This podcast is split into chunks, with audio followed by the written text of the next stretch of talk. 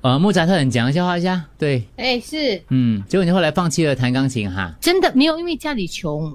小时候我我我真的是有这方面的天分的，嗯，然后就是就是因为你那时候家里太穷了，看了琴谱之后，会一看就会弹了。就整首都会弹这样子。嗯，然后当然越大，照进入这个社会之后，多少被污染了，就没有那么的那个天分就不见掉。会不会觉得很可惜？如果现在给你一个机会再学琴的话，喂你好，终于跟你讲到话了。好，莫扎特退下莫扎。特退下。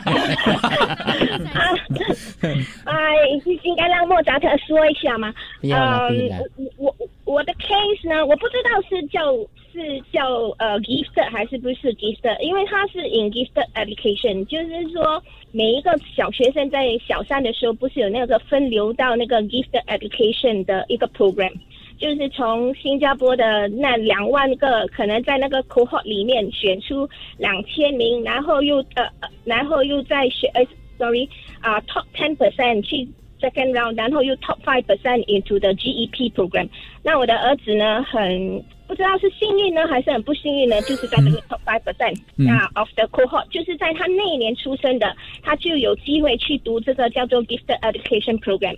新加坡小学就好像有不懂八间还是多少间是有这样的一个一个一个教育制度的。听起来听听起来不算算是不算是神童级的了，但是已经算是优秀之嗯优秀级别的。而且你刚才讲的哇，又两又多少 percent 多少 percent，最后是 five percent，所以其实哇，我觉得蛮厉害的啦。没错，其实他们本身，呃，我我在他的朋友里面所看到，在这些 gifted education 出来的，都有一个共同点，就是他们的那个理理解能力、领悟能力跟都是很强的。还有另外一点就是，他们本身自身是非常聪明跟很用功的。for 我的儿子呢，我觉得他用功的程度有一点让我很 stress 啊，因为我觉得他太用功了，太自律了，太太太注重他的成绩，就是，举个例子来看，为什么？举个例子来说，为什么让你 stress 的部分？呃，我觉得在他小时候受到挫折，以及在他长大之后受到挫折的那个比例是的相距跟那个打击是会不一样的。嗯，我倒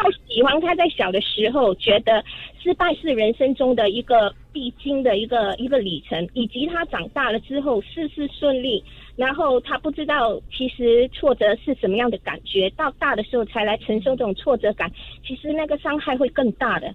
所以这个是我呃一直在心中的一个一个很不平衡的一个点。怎样说呢？就是他在他的成绩来说，他科科都是很很棒的，他没有拿过低 于九十八分，就是说就是九十九分、一百分、九十九分、一百分啊。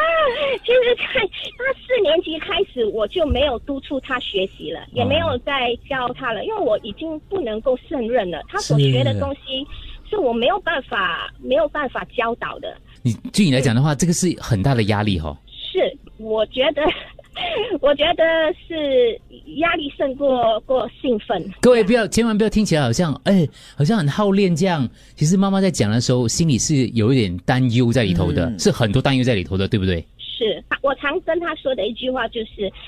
你现在可能就是觉得自己很棒或者是什么，但是将来如果你所学习的不能够应用到生活，其实是是蛮可悲的。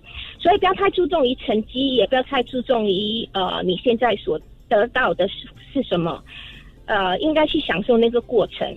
所以你你在教他待人处事方面有特别的花心思嘛，对不对？我常跟他讲的一句话就是，不管你吸取了多少的知识，如果你不能够分享或者不能够传达出来，其实是没有用的。就是在你自己本身里面，没有人会知道，也不能够呃得到它的 value。